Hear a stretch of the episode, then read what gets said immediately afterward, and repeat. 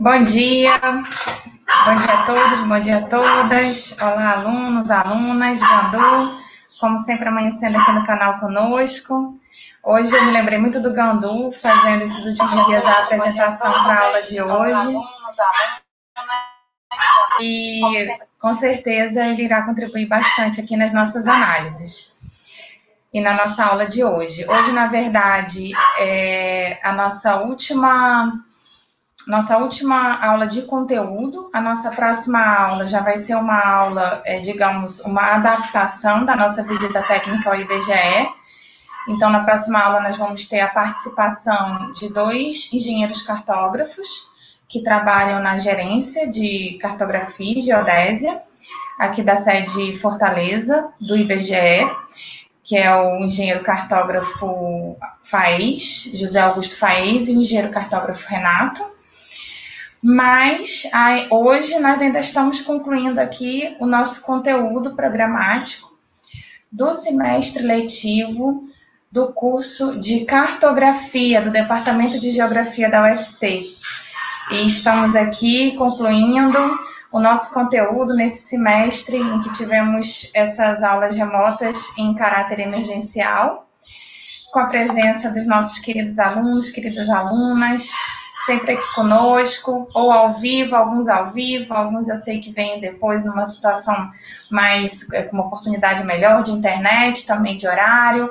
Tem outros que também escutam a nossa aula no canal Spotify, também no canal Cora FM. E estamos, estamos seguindo, né? Estamos seguindo, está tudo dando certo até agora. Ah, nós ainda teremos um encontro Google Meet, vou até aproveitar que estamos aqui ao vivo no YouTube para também fazermos algumas, alguns ajustes, é, algumas, algumas recomendações. Então, na próxima aula teremos a nossa, digamos, nossa visita técnica virtual ao IBGE. Eu serei, na verdade, moderadora da apresentação que os engenheiros cartógrafos vão fazer conosco, que todos os semestres eles sempre nos apoiam, sempre nos recebem super bem, com o maior carinho no IPGE, e hoje iremos, na próxima semana, iremos nos encontrar virtualmente com eles. Na sequência, teremos o nosso último encontro do semestre, vai ser um encontro fechado, somente com a turma, é, 2020.1, da Geografia do UFC, pelo Google Meet, numa, na, quando tiver mais próximo, eu vou mandar o link da sala virtual para o nosso grupo WhatsApp. E nós vamos fazer uma avaliação do semestre, tirar dúvidas, conversar, é, bater um pouquinho de papo, né, sobre a disciplina e de repente vermos é, situações de prática que poderemos fazer no próximo semestre quando tivermos as atividades presenciais da disciplina, tá?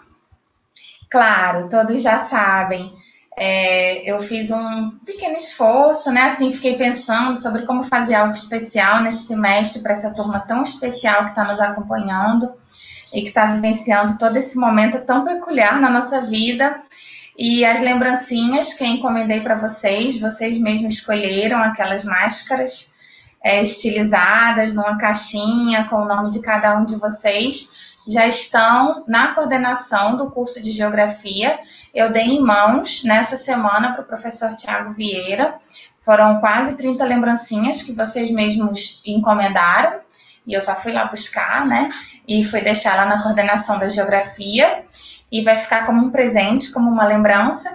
E assim que a coordenação abrir, que o departamento abrir é, e puder receber vocês presencialmente, vocês podem lá na coordenação, falar com a Débora, que é a, a secretária da coordenação de curso da geografia, ou então com o próprio professor Tiago, o professor Carlos, que são os coordenadores e os vices, caso eles estejam presentes na coordenação, e tem uma caixinha lá com as caixinhas, dentro com as caixinhas com os nomes de vocês e as lembrancinhas de cada um, tá bom?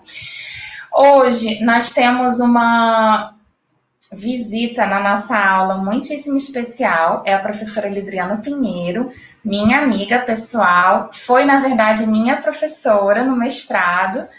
Já trabalhamos, ela já foi minha professora, é minha colega é, de universidade, ela trabalha no, no Labomar, ela dá aulas para o curso de oceanografia e também para o curso de gestão ambiental no Labomar, é vice-coordenadora, é vice, vice-diretora do Labomar. E é, também no ano passado, nós coordenamos juntas o Simpósio Brasileiro de Geografia Física Aplicada, que, na verdade, teve participação de toda a América do Sul, é, professores da Europa, da Austrália, dos Estados Unidos, estudantes e professores é, de países africanos também de língua portuguesa. Recebemos 1.500 pessoas aqui em Fortaleza só para falar de geografia física. E ela vai estar conosco aqui daqui a pouquinho, às 9h50. Já passaram seis minutos da nossa aula, só com esses informes e bate-papos. E agora vamos começar o nosso conteúdo de fato. Hoje vamos falar de um tipo de mapa, dentre muitos que abordamos na aula passada. A aula passada, vocês lembram, foi sobre cartografia temática, quer dizer, os temas que nós inserimos nos mapas básicos e em diferentes escalas, e cada tema, claro, tem um objetivo diferente, tem um propósito diferente.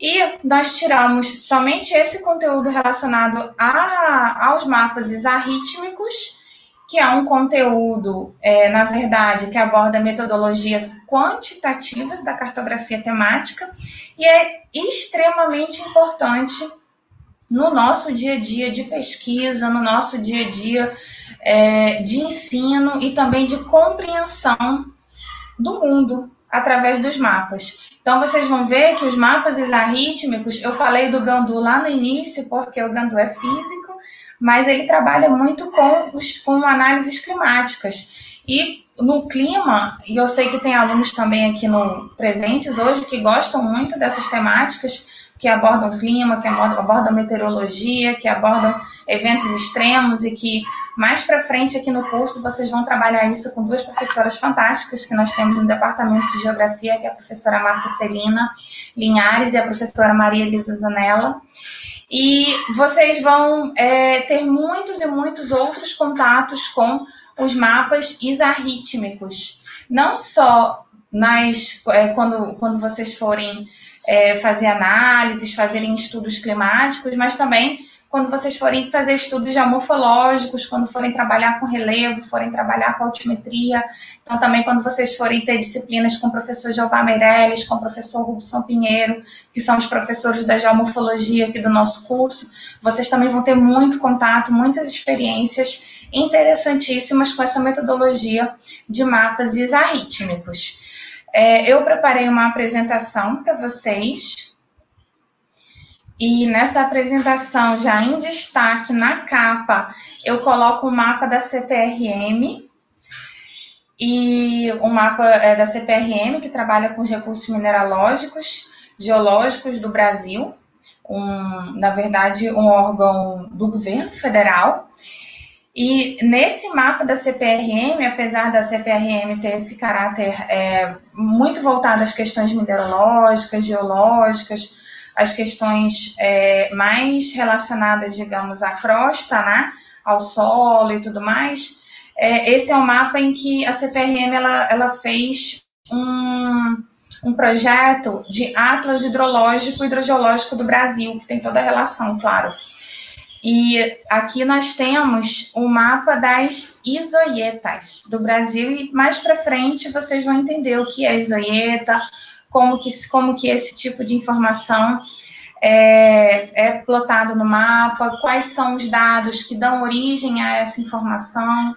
E vocês vão ver, na verdade, vão ter uma ideia, claro, que nos próximos semestres, com os professores Jader Oliveira Santos, professor Carlos Sopchak, que também fazem parte da área do instrumental aqui do Departamento de Geografia, eles vão aprofundar as técnicas e principalmente inserir essas técnicas que eu vou mostrar para vocês de modo mais teórico, manual e analógico.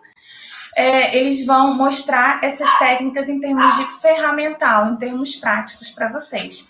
Hoje a minha cachorrinha aqui, a Cherry, que há três, quatro semanas estava tendo, estava sendo operada porque tinha sido atropelada.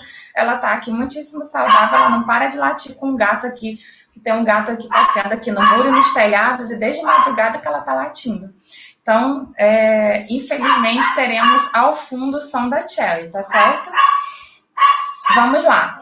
É, mas, na verdade, o que, que são e para que servem os mapas isarrítmicos? Eu acho que um, uma das, uma das dos conceitos mais interessantes, na verdade, uma das curiosidades mais interessantes que temos quando pensamos e quando ouvimos essa palavra isarrítmico, é uma palavra muito diferente que de forma alguma está no nosso cotidiano, né? Nem no nosso cotidiano na época de escola, nem no nosso cotidiano acadêmico, eu posso mesmo dizer isso, e muito menos no, no, no palavreado popular, digamos assim. Então, é, quando pensamos com, sobre o conceito do mapa isarrítmico, eu tive a curiosidade de fazer uma pesquisa etimológica, quer dizer, para entender a formação, a origem, a história dessa palavra, e eu vi que Isa significa casto ou puro, na verdade, é uma, uma, uma expressãozinha que vem do árabe. E rítmico significa, conforme o dicionário Michaelis, é aquilo que se dá ou que é dado em intervalos regulares, intervalos periódicos.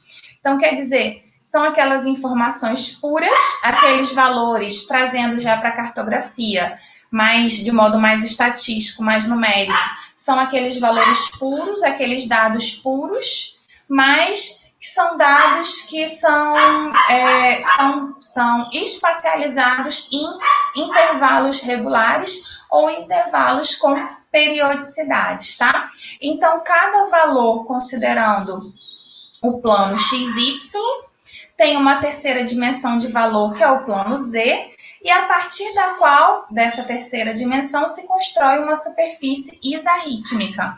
E essa superfície isarrítmica nós chamamos por padrão, tá? Por, por é, digamos, por norma, por nomenclatura mesmo técnica de superfície estatística.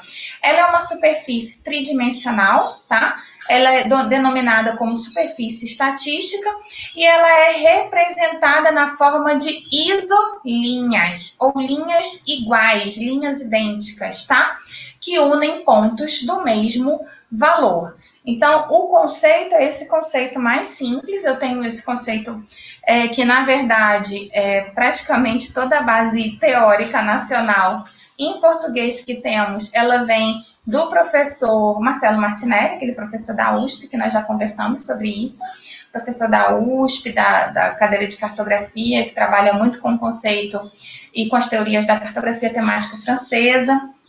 E praticamente toda a teoria que eu coloco nos slides hoje para vocês, essa parte mais dura, teórica, ela vem dos, dos, dos trabalhos de cartografia temática do professor Marcelo Martinelli, tá certo?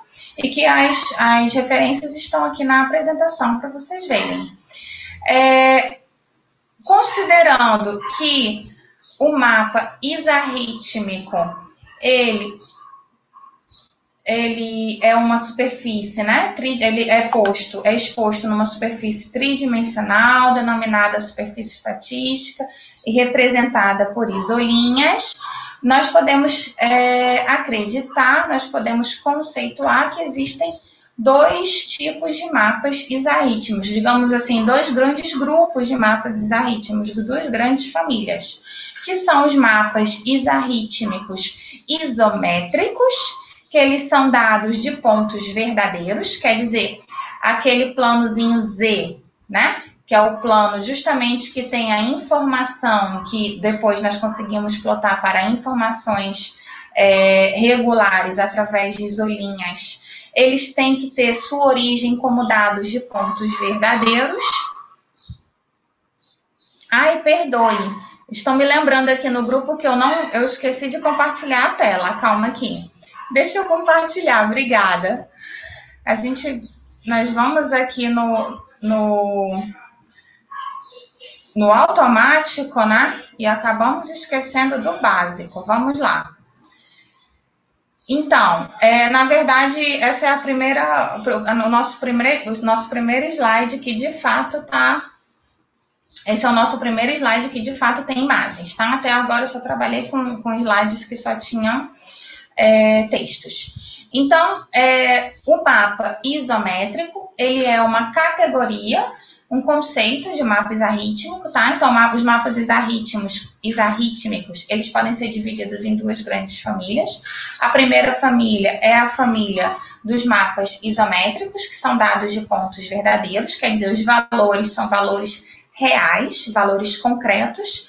Eu tirei aqui um exemplo, foi até quando eu me lembrei do Gandu, da Revista Brasileira de Meteorologia, um artigo super interessante de pesquisadores do INPE, do Instituto Nacional de Pesquisas Espaciais, de 2016, em que eles fazem um estudo de ciclones e também de padrões de circulação atmosférica aqui no Oceano, aqui no Atlântico Sul, tá? Com foco nas, nas regiões sul, sul e sudeste do Brasil. E vocês estão vendo que nesses, nesses mapas aqui que são mostrados, né, eles estão trabalhando com a pressão atmosférica, tá? E eles trabalham esses dados de pressão, são dados pontuais, porém através de técnicas técnicas isarrítmicas, tá? São, foram elaboradas isolinhas que nós chamamos de isóbaras, que são as isolinhas que equivalem aos dados de pressão pressão atmosférica, e esses dados que são pontuais, na verdade, eles são mostrados, olha, em formato de linhas regulares, tá certo? Esse aqui é um exemplo bem interessante, um exemplo bem prático, que nós utilizamos no nosso dia a dia acadêmico, no nosso dia a dia de pesquisa, e que vocês podem ver aqui, olha, como fica interessante, né? Então, nós temos um, é, milhares de pontos, milhares de pontos que é, nos dão informações de pressão, e esses pontos, olha, eles são transformados em linhas, tá? Em linhas com iguais valores. E a gente vai descobrir, através de técnicas e de metodologias é, de, é, isarrítmicas, e nós vamos descobrir agora como, como é feita essa mágica, né? Qual, que mágica é essa que se que onde é possível transformar ponto em linha, não é verdade? É isso que o mapa isarrítmico faz, tá? Lembre-se que o mapa isarrítmico é a teoria, né? Claro, a metodologia de construção dos mapas isarrítmicos são sempre técnicas e teorias vinculadas à cartografia temática e aos mapas quantitativos, tá certo? Uma outra família dos mapas isarrítmicos são os mapas é, isopléticos. Os isopléticos são aqueles, aqueles mapas isarrítmicos que é, nos mostram dados de pontos conceituais, valores conceituais e não valores concretos. Como seria um valor, por exemplo, de altitude? Ali eu mostrei pressão, né? Mas eu poderia ter mostrado altitude, eu poderia ter mostrado profundidade, né? Eu poderia ter mostrado temperatura, eu poderia ter mostrado pluviometria, quer dizer chuva, mas na verdade eu mostrei pressão, tudo bem. Mas aquele é um dado concreto medido em campo. Aí são os mapas isométricos. Os mapas isopléticos, que é outra categoria que integra os mapas isarrítmicos, ele considera valores de pontos conceituais, tá?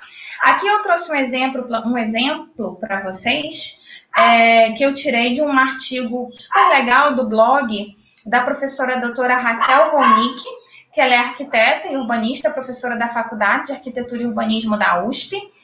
E nesse artigo do blog dela, ela estava fazendo uma análise sobre o IDHM. Vocês se lembram o que é o IDH? O Índice de Desenvolvimento Humano, M porque é municipal, né?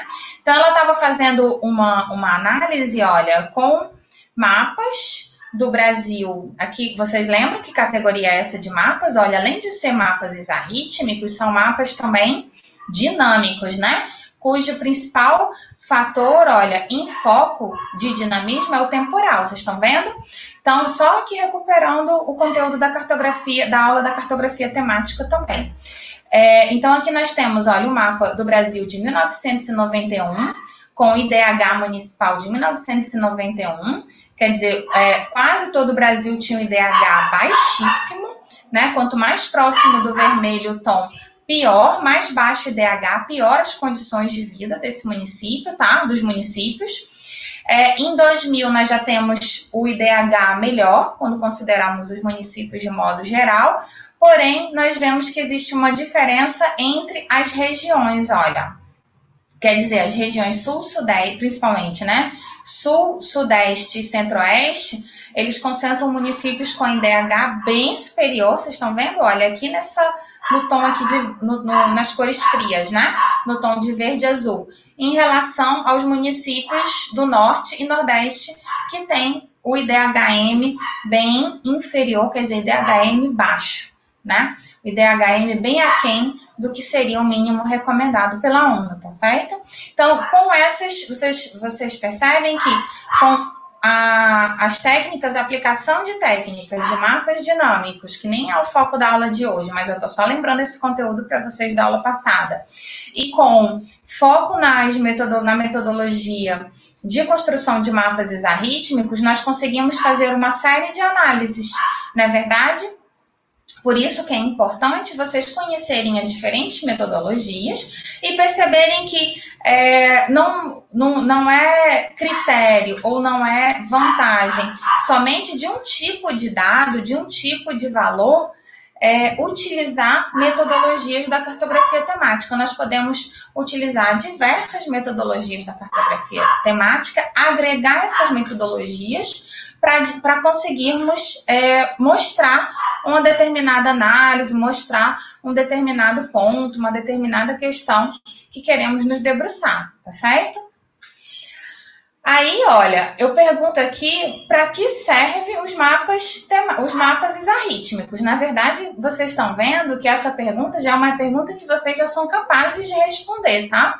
Eu faço essa pergunta mais para, digamos assim, é, conseguirmos é, organizar melhor as ideias e darmos uma resposta bem redondinha, né?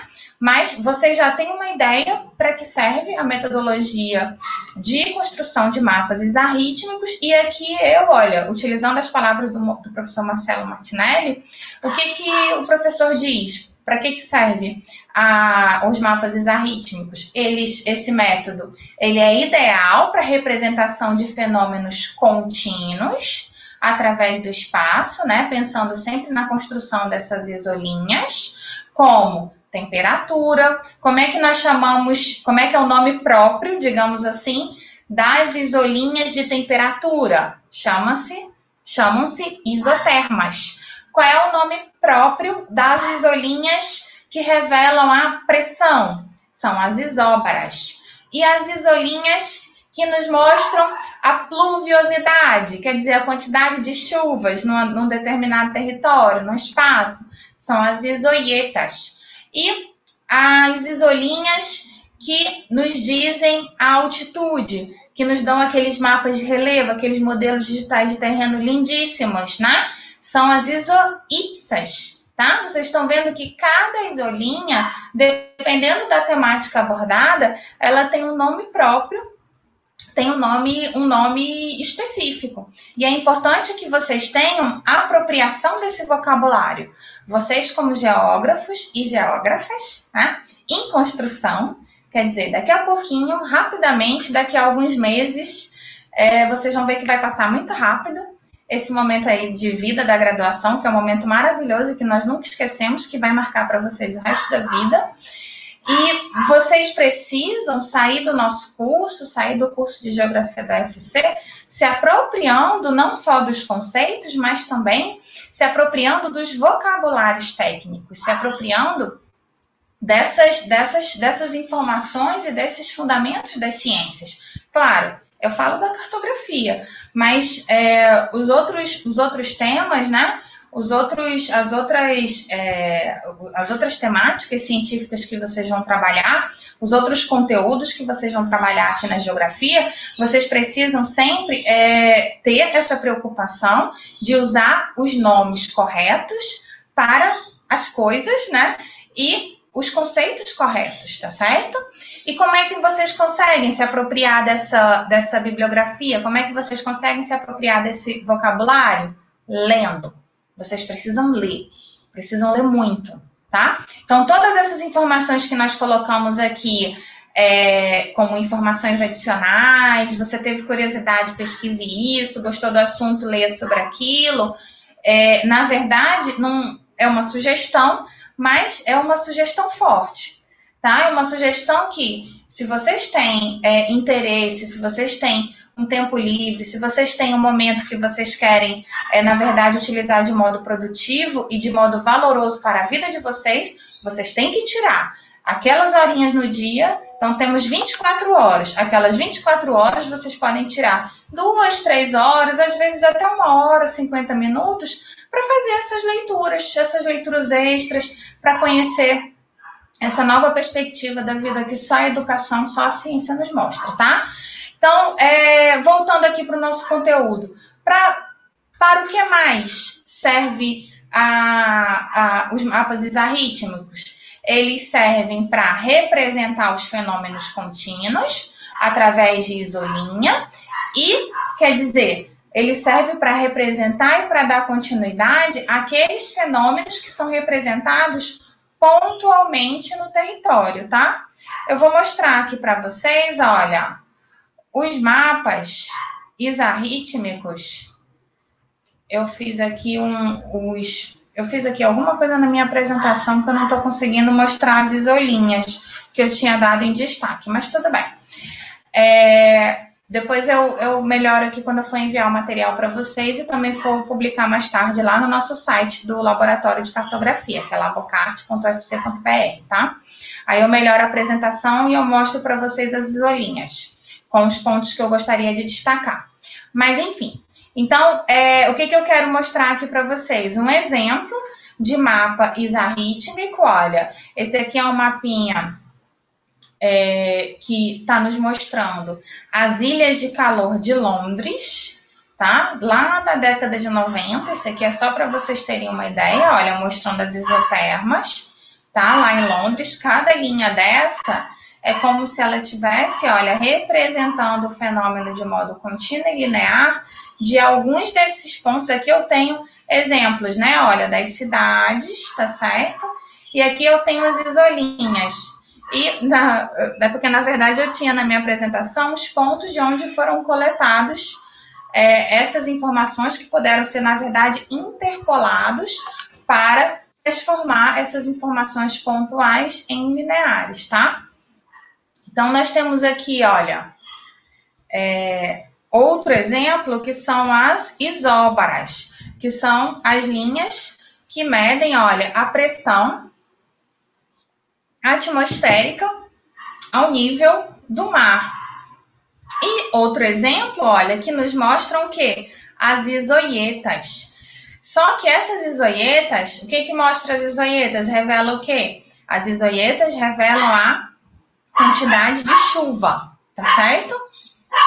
Então, esses pontinhos aqui que vocês estão vendo são pontinhos que são justamente onde tem as estações pluviométricas, tá certo? Onde tem aquela garrafa, acho que todo mundo em algum momento já viu isso na televisão. Inclusive, no, quando vocês forem fazer as disciplinas com as professoras lá do Departamento de Geografia, a professora Maria Elisa Zanelli e a professora Marta Celina Linhares, trabalham com climatologia, vocês com certeza vão visitar algumas estações meteorológicas e vocês vão ver a garrafa que coleta a chuva e nos dão depois aqueles dados em milímetros. Então, todo pontinho desse é como se fosse uma estação, é como se fosse não, na verdade é, né? São as estações, olha, é, pluviométricas com, com as garrafas, né? E a partir desses dados pontuais, com técnicas de interpolação, foram, olha, construídas essas linhas que nos dão, na verdade, as informações lineares e contínuas dessa, a partir de, dessas informações pontuais. Então, nós conseguimos, por isso que nós conseguimos criar, olha, esses intervalos das isolinhas, e entre os intervalos conseguimos dar colorações. No caso aqui, estão sendo dadas rachuras entre os intervalos. Em geral, Onde a rachura é mais fechada, é porque chove mais, olha, locais onde, cho locais onde, onde, chove, onde chove mais. E onde tem menos rachura, olha, é, são locais onde chove menos, né? Ou, é, esses dados costumam ser anuais, tá certo? Isso aqui costuma ser a soma. É, uma outra informação relevante em relação às isoietas é que as, as isolinhas da pluviometria, elas costumam seguir padrões com relação ao relevo. Então, nas áreas mais elevadas e nas escarpas úmidas do, das serras, você costuma ter uma, um intervalo de isoietas, olha, com uma pluviometria mais elevada do que em áreas mais rebaixadas, isso de modo geral, tá certo? E aqui nós temos um exemplo, olha, como se fosse de um cume, né? De isoípsas, que são aquelas isolinhas que nos dão os dados contínuos de das curvas de nível, né? Das altitudes, tá? Então aqui nós chamamos, olha, de curvas de nível. Então vocês estão vendo que tem um, foi, foi feito um levantamento pontual da altitude aqui, olha, do pico da área mais elevada desse, desse morrotezinho, olha, 243 metros, a área mais elevada, e nós temos as isolinhas que vão variando de 10 em 10 metros, com equidistância de 10 em 10 metros, né? Olha, 240 metros, 230 metros, 220, 210, 200 metros. Isso nós chamamos que são linhas equidistantes, quer dizer que tem distâncias idênticas, tá certo?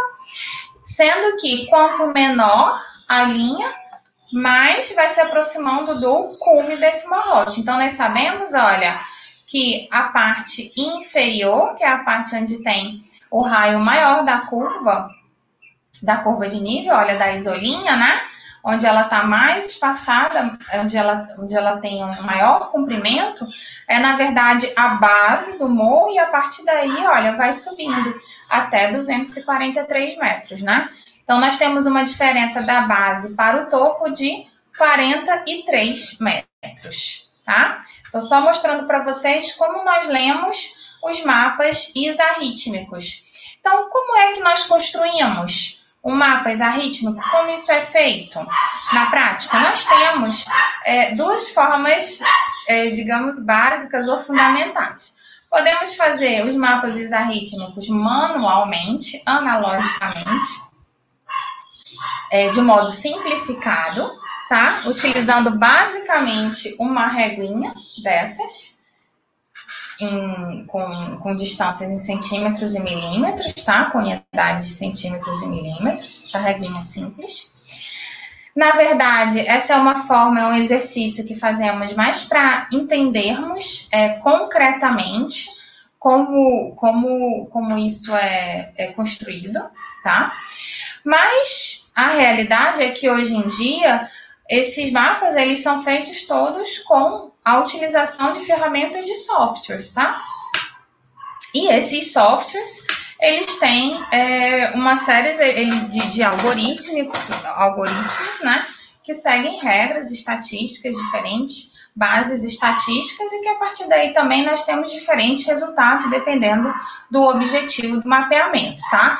Então, eu vou mostrar aqui para vocês exemplos das duas situações. E, sem dúvida alguma, nas, nos próximos semestres, é, vocês vão fazer mapas isarrítmicos.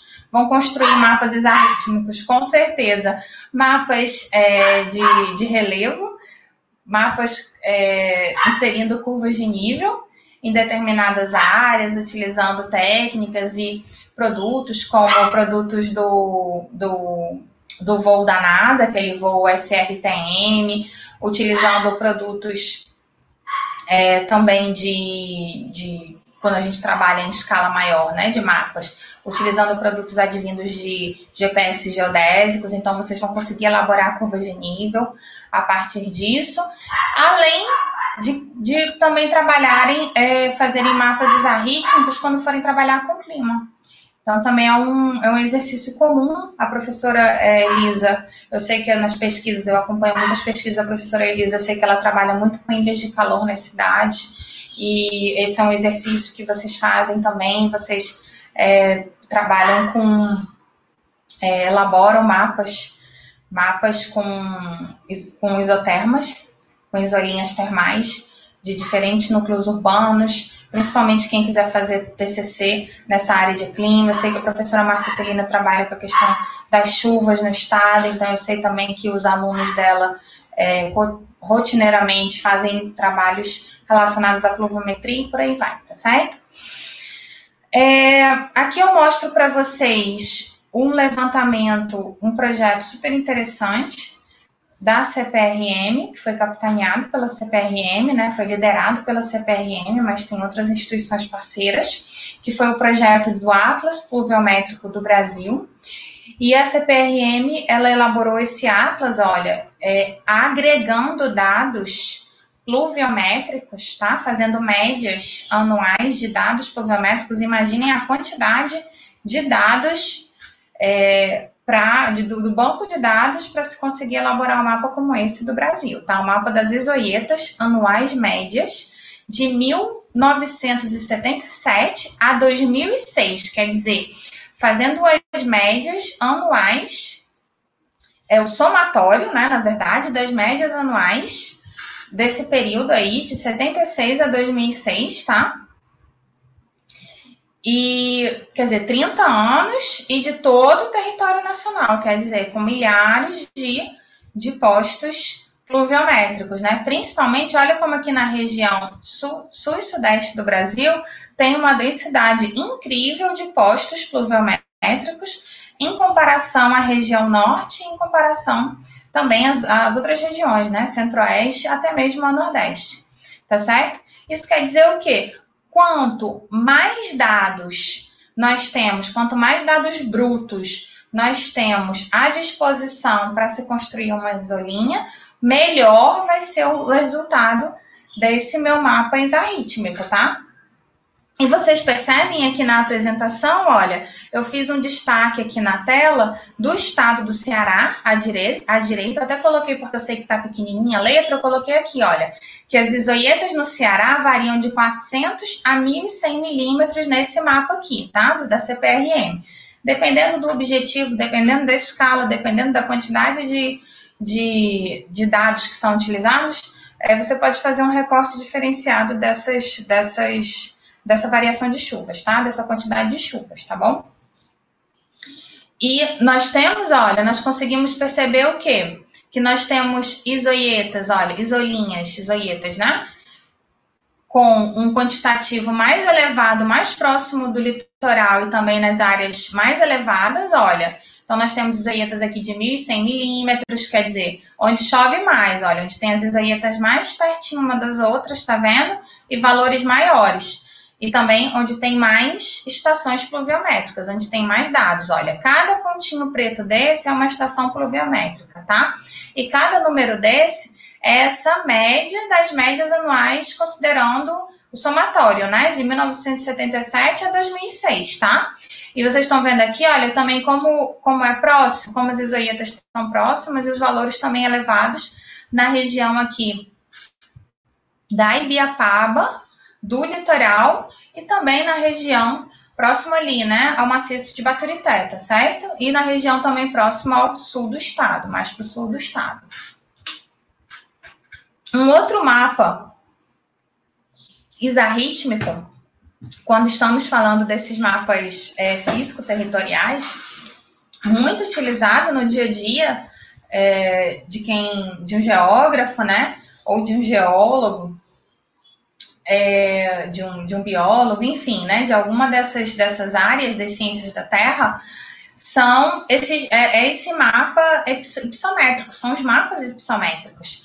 Aqui eu trago para vocês um mapinha que eu tirei lá daquele site que eu já até é, dei essa dica para vocês na aula passada da cartografia temática, que o IBGE tem um, um, um site, tem um, um linkzinho na página dele, na plataforma dele, de Atlas, que é o Atlas Escolar. Super interessante para quem quer ter assim imagens é, de alto, alto padrão, né, do território nacional, com informações atuais e muito, muito bem, muito bem construídas, tá certo? E aqui, olha, nós temos é, o mapa físico com os dados ipsométricos. Os dados ipsométricos, eles nos revelam o quê? A altitude, tá certo? Então, lembram do, da, daquela, da, daquelas regrinhas da cartografia temática? O mapa ipsométrico, ele é um mapa que aborda qual metodologia da cartografia temática? Alguém se lembra ainda? São os mapas que são os mapas das técnicas ordenadas, né? Vocês lembram disso? mapas quantitativos. Aqui, olha, nós temos não só a altitude, mas também nós temos é, o modelo de elevação, que no caso a altitude ela está sendo representada por um modelo de elevação, um, um, um modelo digital do terreno, MDT, ao invés de ser representada por curvas de nível, né? Ao invés de ser representada por isolinhas, por isoípsas. Mas na realidade nós temos como extrair as isoípsas. É como se as isoípsas elas estivessem é, no esqueleto desse mapa e depois fosse colocada essa pele, né, bonita, essa pele sobre o mapa, tá certo? Essa pelezinha aqui, olha, multicor, né, que dá esse tom mais plástico, esse tom de luz e sombras, tá certo? Mas na verdade, o esqueleto, a construção, a base dessas, desse relevo, ele está sendo posto sempre em isolinhas, sempre em isoípsas, tá bom? E qual é o nosso, sempre a nossa, o nosso critério quando vamos trabalhar com cores? Com, as, com esse conceito dos mapas coropléticos. Áreas de menor valor, no caso aqui, mais é, próximas do nível zero, do nível do mar, elas têm os tons mais frios, né? Verdes, azuis, no caso aqui o azul é a água, né? Por isso que começa com verde. E os tons com maior valor, e no caso aqui o maior valor são as áreas de maior altitude, tá? É, com mais metros acima do nível do mar, elas estão em tons considerando a, o semicírculo das cores quentes, né? Quando a gente está trabalhando aqui aquele círculo cromático, tá? Então, as áreas vermelhas, rosas, elas são áreas bem elevadas, são os picos. As áreas verdes são as áreas bem rebaixadas e as áreas em amarelo são aquelas áreas intermediárias. No caso aqui do estado do Ceará, olha, nós estamos vendo o estado aqui, onde eu estou passando o meu, o meu cursor. As áreas é, próximas ao litoral, onde tem essa franja litorânea, são as áreas verdes, as áreas mais rebaixadas, em geral até 200 metros de altitude. As áreas de depressão sertaneja são essas áreas em amarelo, que elas vão variando ali em mais ou menos 200, 250 até 500, 500 e poucos metros de altitude.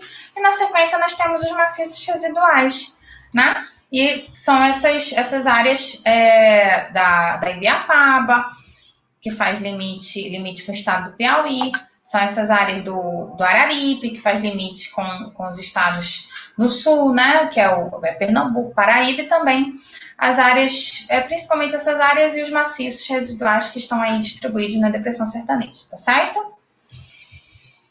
Vou mostrar aqui para vocês, olha, eu estou aqui olhando, vendo o horário, porque eu não quero me atrasar para chamar a nossa querida Lidriana, que já deve estar aqui online com a gente na sala, uma hora dessas.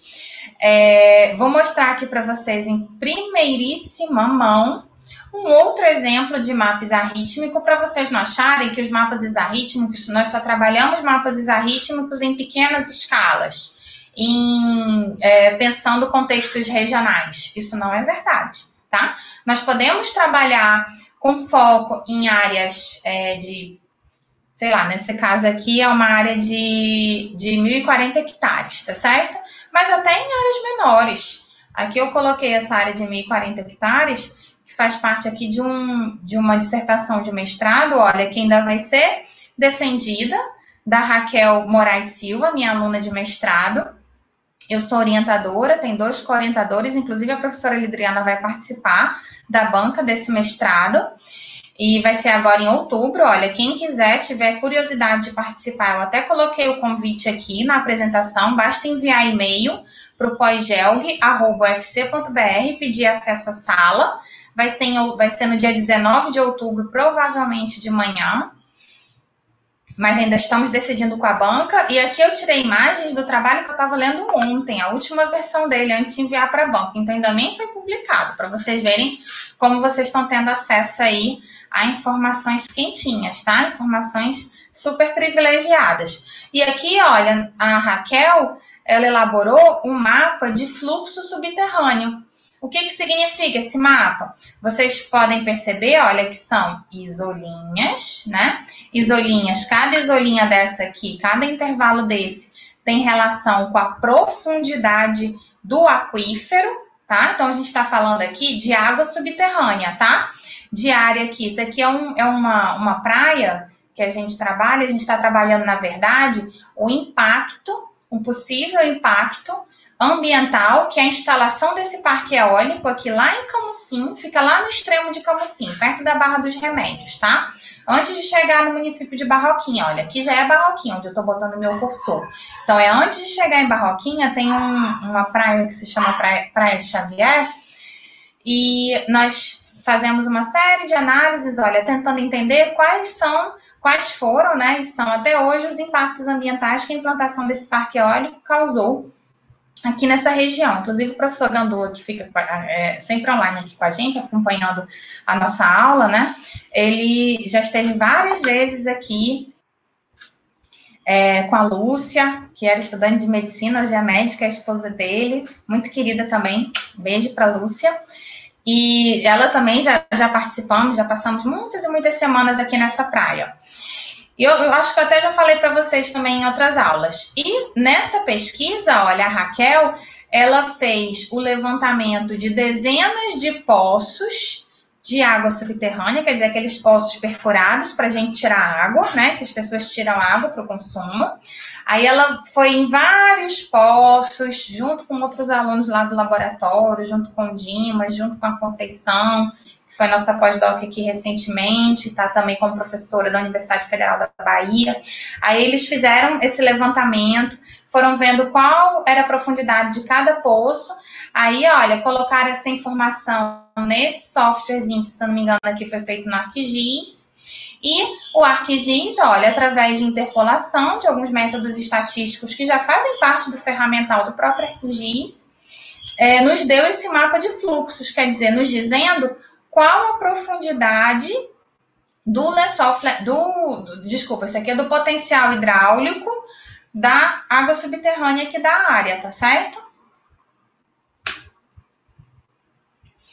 Então, só para mostrar para vocês, nós ainda temos 12 minutos de aula, como é que se constrói um mapa arrítmico. Se tivéssemos em sala de aula, lá no departamento de geografia, lá no bloco 911, eu iria. Hoje seria um dia que o, o Hércules, o nosso monitor, iria imprimir os mapas, as bases, as bases cartográficas só com os pontos é, dos, dos postos pluviométricos e vocês iriam construir, olha, com a ajuda de um lápis e uma régua, aquelas linhas que vocês viram ali.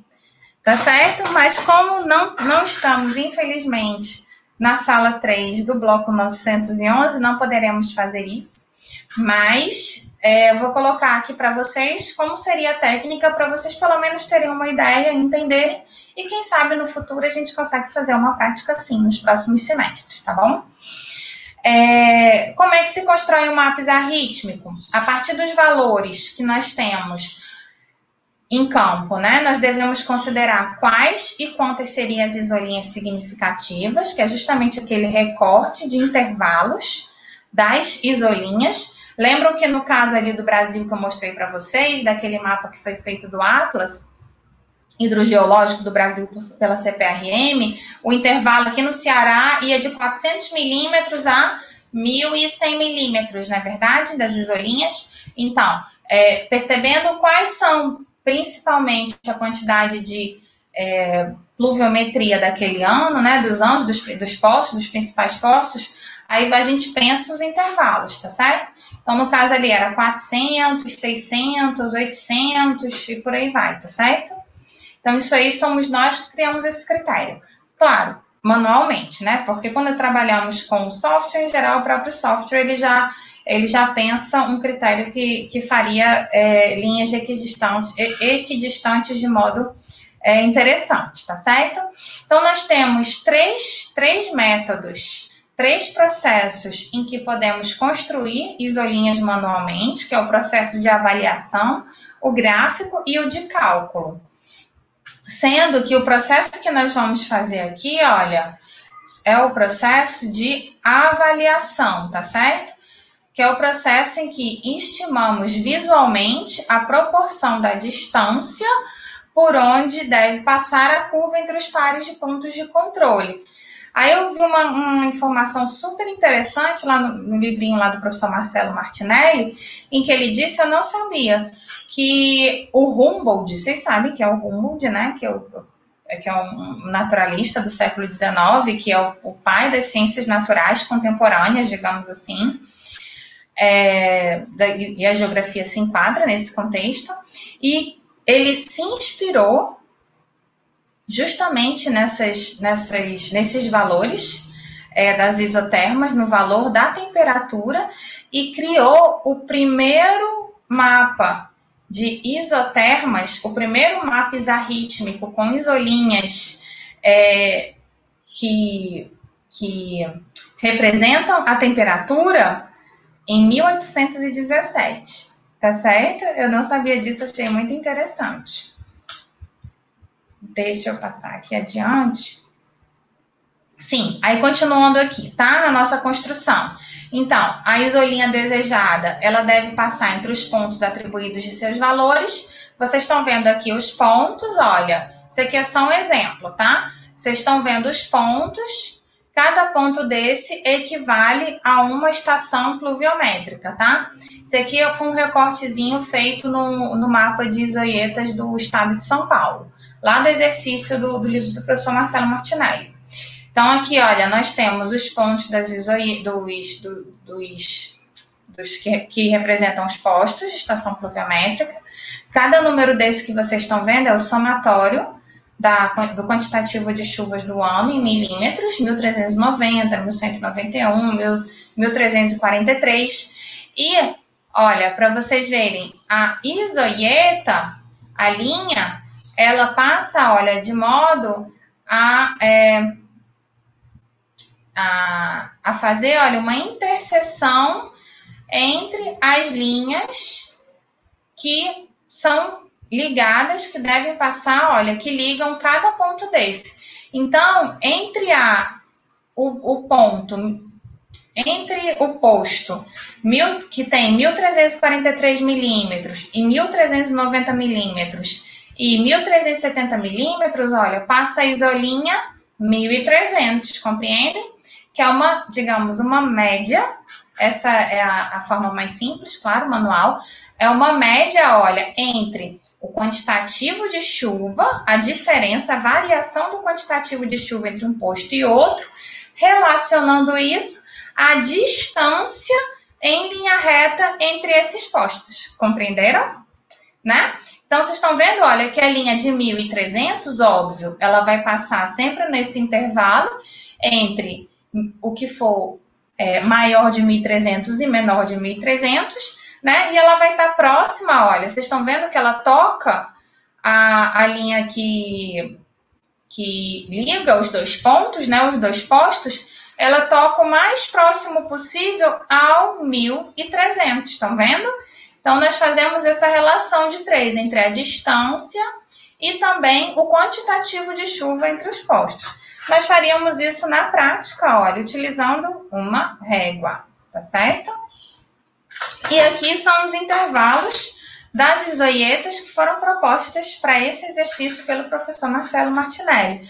E ele faz uma observação, olha, que nós temos, primeiro, que ligar previamente os pares dos postos, sendo que nós não podemos cruzar as linhas retas. Eu não posso, por exemplo, é, ligar o ponto 1343 diretamente com o ponto 1390, olha, senão eu cruzaria 1191, compreende?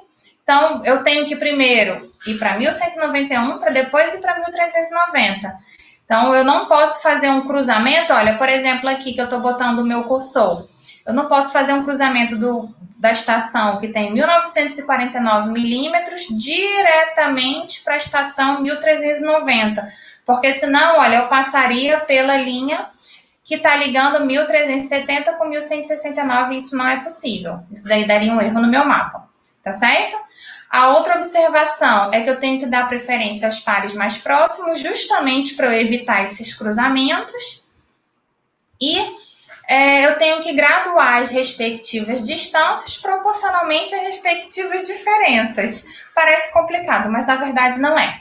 Eu só quero dizer aqui que é, eu tenho que fazer uma relação das distâncias entre os postos com a variação, quer dizer, com a subtração da quantidade de chuvas, tá? Justamente para minha isolinha de 1300 ficar mais próximo do 1300 do que mais próximo do, do, do que de 1191. E aqui, olha, seria aquele nosso exercício que iríamos fazer em classe, que vocês iriam construir as isolinhas a partir desses pontos é, que equivalem às estações pluviométricas lá do estado de São Paulo, tá?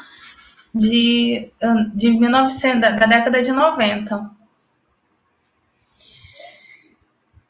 Além disso, aquele é o exercício proposto pelo professor Marcelo Martinelli, que está no livro dele, de cartografia temática, mas é, nós também propomos, isso aqui já é um exercício proposto por mim, porque eu sempre acho esse exercício com uma quantidade, uma densidade de pontos muito grande. Quando nós vamos fazer as ligações entre os pontos com a, com a régua, fica um emaranhado de, de linhas, e quando vamos construir, é, fica um emaranhado de retas, né? E quando vamos construir as linhas, aí vira assim uma confusão total, uma teia. Aí por isso, é, faz um tempo, há alguns anos, uma das minhas monitoras, na época era até a Ana Nery, que já, já fez mestrado e hoje em dia já tem uma, uma, uma vida, né, enquanto geógrafa aí, de sucesso também. É, ela elaborou para gente, olha, com dados é, da pluviometria do dia 29 de janeiro de 2004, olha, da chuva, porque esse aí foi um dia que teve um evento extremo aqui no estado do Ceará, e com, da, com, dados desse dia, olha, que em um dia só choveu, para vocês terem ideia, 180 milímetros em algumas cidades, olha, da região metropolitana de Fortaleza, é, aí nós fizemos intervalos, olha, de 50 a 250 milímetros, considerando os valores dos, dos, somatórios. Aqui em Fortaleza choveu, olha, teve bairro perto ali da Praia de Iracema que choveu 250 milímetros num dia só, para vocês terem ideia. Tem municípios do estado do Ceará que no ano inteiro chove 500 milímetros, 400 milímetros, tá? Só para vocês verem como nesse dia o, a cidade foi literalmente lavada. E é, os alunos na sala de aula costumam fazer os mapas de isolinhas a partir desses dados desse dia 29 de janeiro de 2004. Mas na prática, nas pesquisas, no dia a dia profissional de vocês, quando vocês estiverem aí nas empresas de vocês de, de mapeamento, nas empresas de vocês de consultoria, estiverem fazendo mapas e ganhando muito dinheiro com isso, tendo muito sucesso, é, vocês não vão pegar uma régua e um lápis e fazer um mapa rítmico com isso. Óbvio que não. Vocês vão utilizar, olha, esses softwares, alguns desses softwares, é, ferramentas né, desses softwares aqui, GIS, que a gente chama, ou software SIG, Sistemas de Informação Geográfica, alguns free, alguns free open source, como é o caso do QGIS, que é o nosso queridinho aqui da geografia, que nós utilizamos. Esse, nesse semestre, inclusive, nós utilizamos na disciplina de geoprocessamento do doutorado e do mestrado a versão do QGIS 3.10, a Corunha. Mas também tem muitos softwares pagos que vocês podem pagar para utilizar as ferramentas. O mais famoso deles, os mais famosos são, sem dúvida alguma, o ArcGIS, é o mais famoso, mas o Surfer trabalha muito com essas superfícies em que, que, que consideramos três dimensões, né? Temos outros softwares pagos também, como o Global Mapper, o próprio Envy, trabalha com sensoriamento remoto, e outros softwares livres, como o Spring. O Spring ele é um software free, mas não é open source, mas ele é um software nacional é, que foi idealizado pelo INPE. Então é muito interessante também. O GVSig é um software é, também livre, tá certo? E aqui nós temos só exemplos de softwares que vocês podem utilizar no futuro e com certeza vocês vão utilizar nas disciplinas do professor Jader. Se eu não me engano, o professor Jader trabalha com o ArcGIS e o professor Carlos Substrack trabalha com QGIS. Então, Então, no próximo semestre, vocês já vão ter contato com esses softwares, tá certo? Aqui eu coloquei para vocês até, olha, como vocês é, constroem, qual é a ferramenta no QGIS, eu, eu só sei trabalhar com QGIS. Então, eu coloquei para vocês aqui o exemplo do QGIS, inclusive nessa, nesse semestre, no início da pandemia, nós fizemos esse exercício de criar, olha, um diagrama de Voronoi, que se utiliza do método isarrítmico através da triangulação de Delaunay, que é um método estatístico, é, para criar um mapa. Nesse caso aqui, eu coloquei um exemplo até de uma monografia, para vocês verem como não são assim pessoas só que têm mestrado, que têm doutorado, que fazem esses mapas, tá certo? Pessoas é, como vocês, né? Já já, daqui a alguns semestres, vocês estavam fazendo mapas isarrítmicos.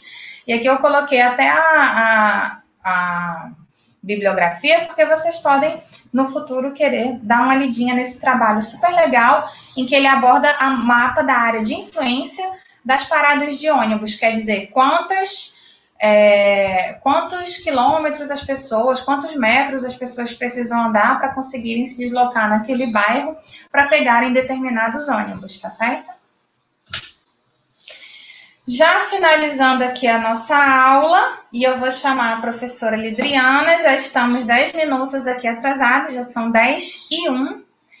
Temos a enquete cartográfica, que já já eu vou postar no SIGA Gostou, quer saber mais? Acessem o site da CPRM, do Serviço Geológico do Brasil, onde vocês têm todos os dados e podem baixar, olha, o Atlas Pluviométrico do Brasil em várias extensões, várias escalas, vários recortes, inclusive em shapefile, quando no futuro vocês forem trabalhar com QGIS, ArcGIS, seja lá o GIS que vocês vão escolher para trabalhar.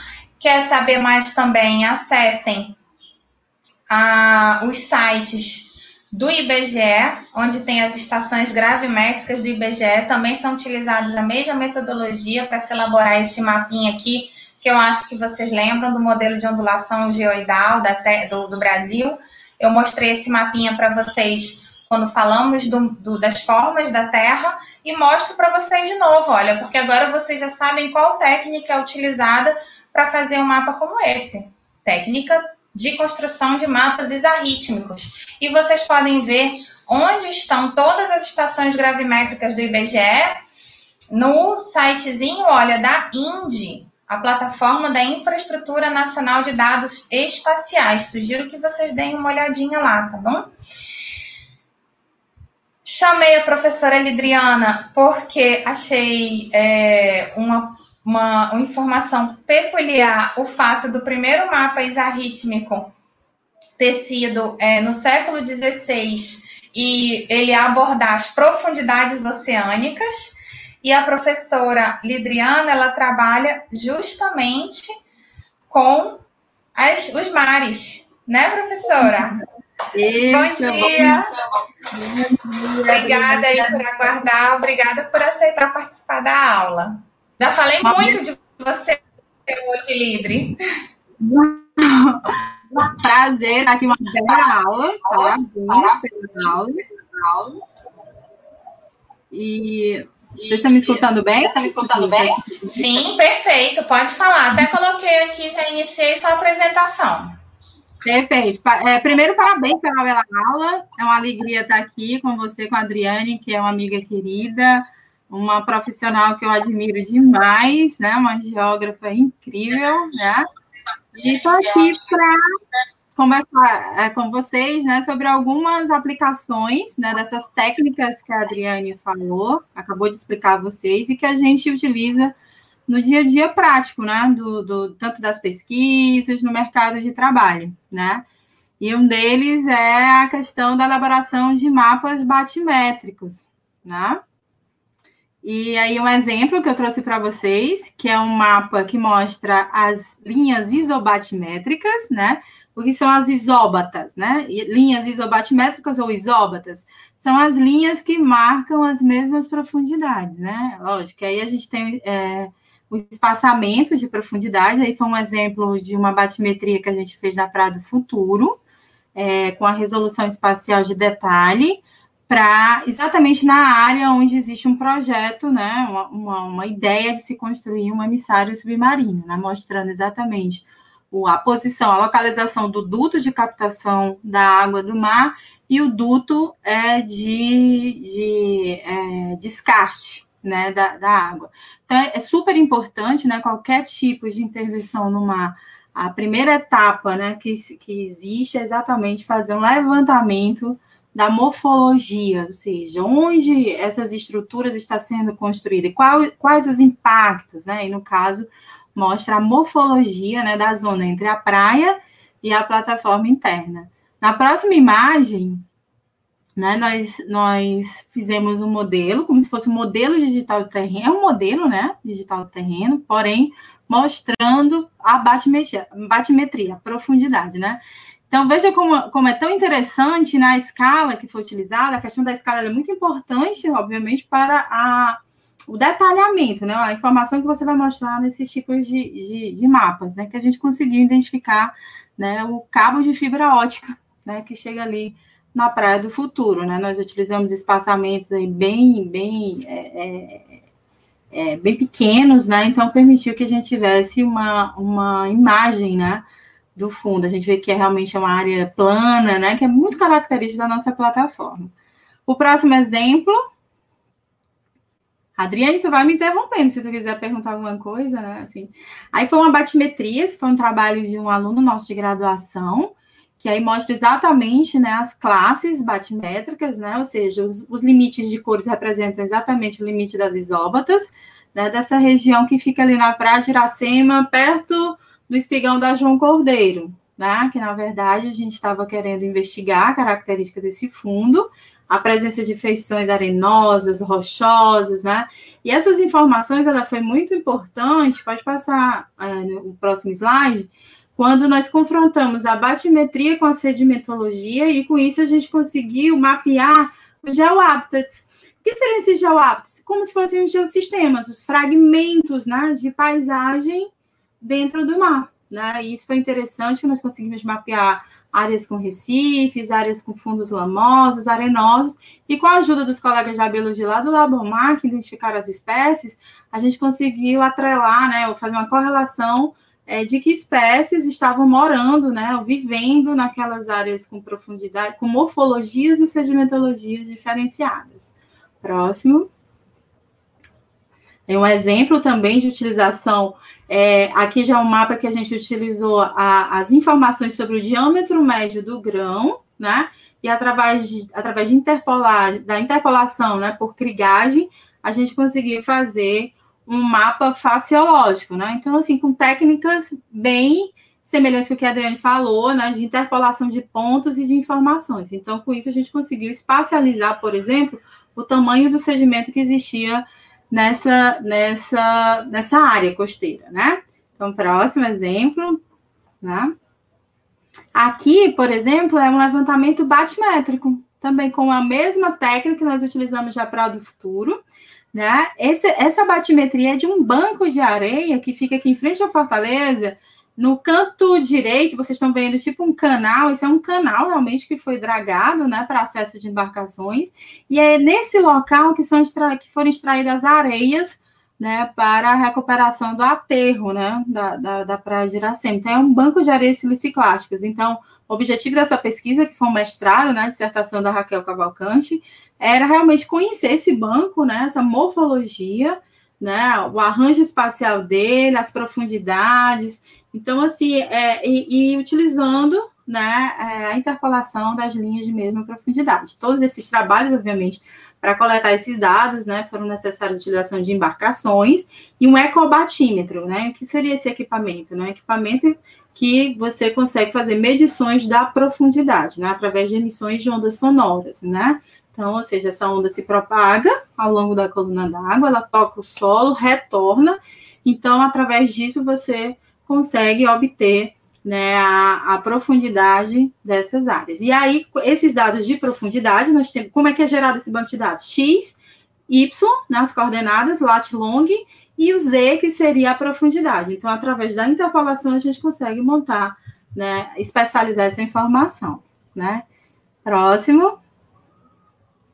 Aqui um outro exemplo né, da, da, da importância dos mapas batimétricos, aqui no caso é uma batimetria no estuário do rio Coreaú, fica lá em Camusim, né? E esse tese de doutorado da Cecília, que foi orientada por mim. Então, foi um dos mapeamentos batimétricos mais completos que já foram realizados nessa região. E que, na verdade, o objetivo da gente era identificar as áreas de assoreamento e onde se localizavam os canais do rio Coreaú, né? Porque lá é uma área importante, uma área que tem é, colônias de pesca, né? E tem, e a, tem também um porto, e a gente queria entender quais as, os mecanismos né, geoambientais, geodinâmicos, que estavam promovendo o assoreamento desse estuário, né, entender, para entender a dinâmica desse estuário. Né? Então, aqui a gente divide em três segmentos, né, próximo da foz, no meio do estuário e lá no finzinho do estuário, né? Para a gente conseguiu ver toda essa, essa através da, da, presença de bancos de areia, de mudanças de canal, isso nos ajudou muito a entender a evolução desse sistema. Além de gerar uma informação muito importante né, para a colônia de pescadores que existe ali. Né? Existe um, um, porto pesqueiro nessa região. Né? Próximo. E, e não sei se vocês perceberam que essa escala, né? Existe uma escala de cores, essa escala de cores ela representa, né, é, como a Adriane bem falou, a mudança de profundidade. Aqui é um, um, estudo legal que a gente fez utilizando as cartas ADHN históricas, né? Que foi um TCC de um, de um aluno meu, do Diego, que a gente queria entender é, historicamente como tinha sido a evolução da foz do estuário do rio, né, do rio Coreaú. Então, o que, é que ele fez? Ele utilizou cartas, a gente conseguiu cartas náuticas, o que são as cartas náuticas? São as cartas que trazem as informações das profundidades históricas. Então, Diego digitalizou né, essas cartas, uma ainda da década de 50, 40, se me falha a memória. Então, nós digitalizamos as batimetrias e, com isso, refizemos o mapa batimétrico, porque nós queríamos ver a evolução morfológica dessa, dessa foz do estuário, né? Porque até então, se vocês observarem, entravam navios né, de, de grandes dimensões nessa região. Hoje, o fato é que não acontece em função do assoreamento. Né? Então, isso foi um trabalho bem legal, porque ele envolveu técnicas né, de geração é, de mapas é, é, batimétricos e também um contexto histórico, né? Que a gente teve que voltar ao passado e, com isso, investigar esse passado para tentar entender né, quais os processos que governaram a, a, mudança e o assoreamento dessa desembocadura, né? Se vocês observarem, às vezes a gente ajusta a escala de cores para ter detalhamento das informações que a gente quer. Então, por exemplo, as cores azuladas, o azul forte representa as áreas mais profundas, né? Ao passo que as cores mais amarela, amarela, alaranjada, são as áreas mais rasas. Então, com isso a gente percebeu, por exemplo, mudança de profundidade, mobilidade lateral do canal e o papel que essa duna, né, lá da Ilha do Amor, teve no assoreamento desse canal, né, principalmente pela influência dos barramentos, que diminuiu o fluxo do rio. Então, quando você espacializa, né, o, o, o legal de, de, dos mapas, né, que ele traz a informação de uma forma muito direta, e isso permite com que você tenha uma noção espacial é muito boa e começa a conectar os vetores dinâmicos, entrada de sedimentos de duna e etc. Então, assim, foram alguns exemplos, né, é, de forma bem resumida, mas para mostrar como essa técnica que a Adriane ensinou a vocês, a gente vai usar a vida inteira, né? No caso, quem se dedica com geomorfologia, com planejamento, agora vem o planejamento espacial marinho, né, na década dos oceanos. Então, quem domina essa técnica ela pode fazer coisas bem legais e se posicionar muito bem na academia e no mercado de trabalho. Então, esse é o recado né, que eu trago para vocês, né, que vale a pena investir nesse conhecimento. As pesquisas, Lidriana, que você mostrou são fascinantes, né? Quando se trabalha com mar, você já imagina logo, né? Com rio, com água, você se imagina lá, né? E se imagina num, num, passeio, numa viagem mesmo, né? É, é fascinante fantástico. demais é fantástico. A professora Lidriana é geógrafa, não é oceanógrafa, não é bióloga. Isso quer dizer que todos vocês são capazes de fazer mapas assim, né, Lidri? Com certeza. E daqui a pouquinho estarão fazendo. É uma e, questão de Lidri, eu, ia, eu tenho e dedicação. Eu tenho uma pergunta aqui, Lidre. É, nós temos uma, uma audiência super qualificada, são os alunos do primeiro semestre do curso de Geografia. Então, uhum. estamos é, dando boas-vindas o semestre todo, em todas essas horas aula aí no YouTube para esses alunos, para eles continuarem com garra, não desistirem, vai dar certo. Daqui a pouco eles vão ser aquele exemplo que a gente está sempre mostrando, né? A Lidriana mostrou, eu também mostro. Toda aula eu mostro os exemplos de sucesso, né? Mostro os bons trabalhos, a gente sempre mostra, assim, quer sempre botar a moral para cima, né? Porque isso, vale a pena. Isso. Então, super qualificada. E além dos alunos, nós temos também professores, já alunos de pós-graduação. Hoje a Luzanira está com a gente, até deu oi para fazer no site no, no ah, chat. O Gandu também está com a gente aqui. O Gandu está com a gente desde o início do semestre, desde 24 de julho, ele não falta uma aula. 7h55, 8h55 ele já está aqui com a gente dando bom dia. E temos também a participação de outra professora muitíssimo também qualificada, que está sempre conosco, que é minha mãe, uma super espectadora. E a minha mãe gosta muito de participar, ela fez uma pergunta para mim, mas eu vou passar para você, que eu acho que você tem muito mais propriedade para responder, Livre. Ela pergunta assim: considerando que temos altas tecnologias e softwares e satélites, é possível pensar que não há mais lugares na Terra e nos mares desconhecidos? O que, que você acha, Lidre? Tem, em relação aos mares. Né? Tudo foi mapeado? Sabemos não, de tudo? Não, não sabemos de tudo. É, infelizmente, é, infelizmente, praticamente não conhecemos né, os nossos oceanos e mares com o nível de detalhe que é necessário. Né? Temos muito que avançar. E isso aí, quando se fala em década dos oceanos, é, é algo que, assim, eu acho que todos os pesquisadores, eles estão sempre tocando nessa mesma tecla, da importância de conhecer o mar, né? Então, é, ainda temos que pesquisar muito, temos, temos áreas que precisamos investigar, isso é, impre, é imprescindível. Investimentos, né? Vários países do mundo têm no seu mar né, como algo estratégico, né, de investimento de recursos para conhecer. Então, quando a gente fala dos oceanos em geral, ainda tem um mundo a ser descoberto. Quando a gente fala de Brasil, nós temos muito ainda que avançar, né, com técnicas, por exemplo, de mapeamento submersos, usando ROVs, é, outras tecnologias que a gente que ainda não é tão acessível, né? Já evoluiu muito, né? A questão do desenvolvimento de tecnologias, mas a gente tem ainda muito o que descobrir e muito o que estudar. No, no, no, ainda temos muito o que fazer ainda em relação à pesquisa nos mares, né? nos oceanos, nos nossos rios também. Tem muito o que fazer ainda. Teve uma vez que eu escutei uma reportagem, ou, ou, foi uma dessas muitas lives aí que nós já, já participamos, que vem dizendo que nós, nós conhecemos mais sobre Marte do que sobre os oceanos. Não sei se é verdade, se foi um exagero, né? Para chamar atenção. O Sérgio fala muito isso nas palestras dele, coloca até. É, talvez tenha sido o próprio é, Sérgio. Foi do Sérgio Rossi porque realmente a gente é, é, é conhece muito mais, né, por Marte, por exemplo, a Lua, né, do que algumas regiões do nosso, dos nossos oceanos. Então, é, tem muito o que fazer ainda, a gente tem muito o que descobrir, né? Muito o que descobrir.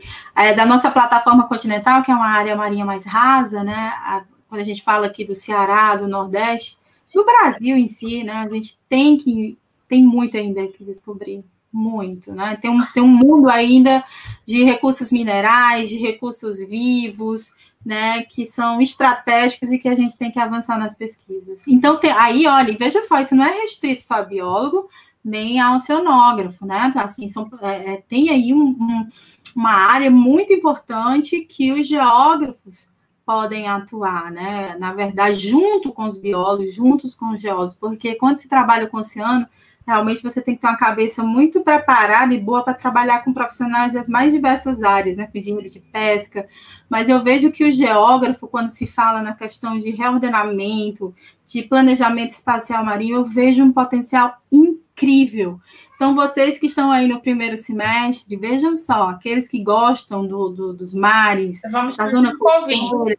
vocês têm um, assim, um potencial, um mundo de coisas para fazer e é bem divertido. E com certeza vocês vão se posicionar bem, vão, vão se sentir confortáveis em trabalhar com esse tema, porque usando essas técnicas que vocês estão aprendendo, esses conteúdos que vocês estão aprendendo.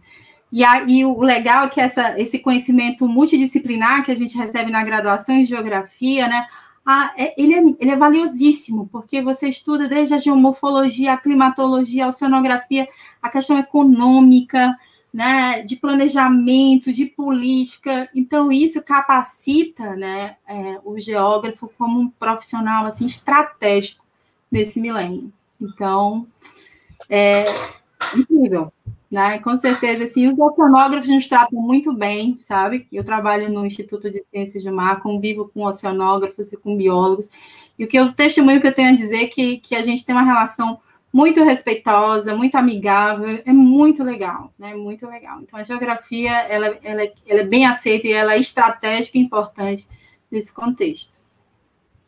Muito bom, Libre, muito obrigada. Ah, sim, em relação à superfície da Terra, claro que também ainda temos muitas áreas para serem mapeadas, embora os continentes, é, pensando numa pequena escala, eles já estejam praticamente, eles já são bem conhecidos. Isso. bem mais mapeados, bem mais conhecidos. Mas quando pensamos em grande escala, quer dizer, em mapeamento de detalhes, na verdade nós temos ainda o mundo.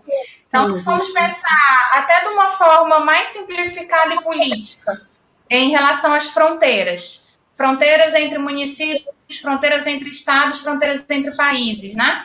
Nós temos aí a formação dos territórios nacionais vindo do século XIX, século XX, mas ainda hoje nós temos brigas por fronteiras. O próprio estado uhum. do Ceará tem problemas com. Tem, ainda existe litígios com, as, com, a fronteira com o Piauí, né, que é o, o litígio mais famoso do estado. E é uma questão que, que tem como origem principalmente o problema de mapeamento, problema de cartografia. Então, todo mundo quer trazer a sua cerca um pouquinho mais para o seu lado, né? E isso tem uma relação com, com datum, isso tem uma relação com precisão cartográfica. Então, na verdade, todos os conhecimentos estão conectados e ainda tem muito trabalho a ser feito também em termos de mapeamento da superfície terrestre, principalmente pensando nas escalas de detalhes, pensando no maior detalhamento na cartografia, né, Lidra? A gente chama de acurácia, né? Pensando no mapeamento com uma maior acurácia. Nos oceanos, não, nós ainda temos áreas é, assim cegas, que nem sabemos que existe, né? Mas no... É e legal, assim, as tecnologias que eu vejo assim como um grande desafio no né, mapeamento através do que chama mapeamento LIDAR, ou LIDAR, né? Que hoje surge como uma técnica né, que pode é, ajudar muito nessa questão de levantamentos altimétricos, topográficos de alta resolução, mas ainda é um mapeamento muito caro, né? A, a contratação desses, desses aviões né, para realizar. Mas algumas regiões, por exemplo, falando de zona costeira da Aremessa, né, algumas áreas elas já avançam, já avançam um pouco. O ZE, por exemplo, algum trecho da nossa costa, ela foi mapeada com LIDAR, né? Então, isso já dá um, uma, um dado legal para mapeamento, a questão de, de, limites geopolíticos, né, e de fronteiras, mas, assim, é, tem que se investir, né, né, né nessa, nessa, investir recursos, né, investir políticas, né, ou seja, para realmente melhorar esses levantamentos topográficos na, na, nas áreas emersas e nas áreas marinhas também, né? Assim, pelo menos nas áreas, é, as áreas rasas marinhas, né? que é aquela que está mais ligada com a vida, o dia a dia da gente. Né? Com as costas. Né? Com as costas, exatamente. Obrigada. Obrigada, Livre. Obrigada a todos, obrigada, alunos, alunas, obrigada. E nos vemos na próxima sexta-feira com os nossos convidados especiais, os engenheiros cartógrafos do IBGE, José Augusto Paes e também o Renato, estarão conosco. Muito é obrigada. Um grande abraço. É, parabéns Tchau. pela pergunta, maravilhosa, adorei, assisti toda. que bom!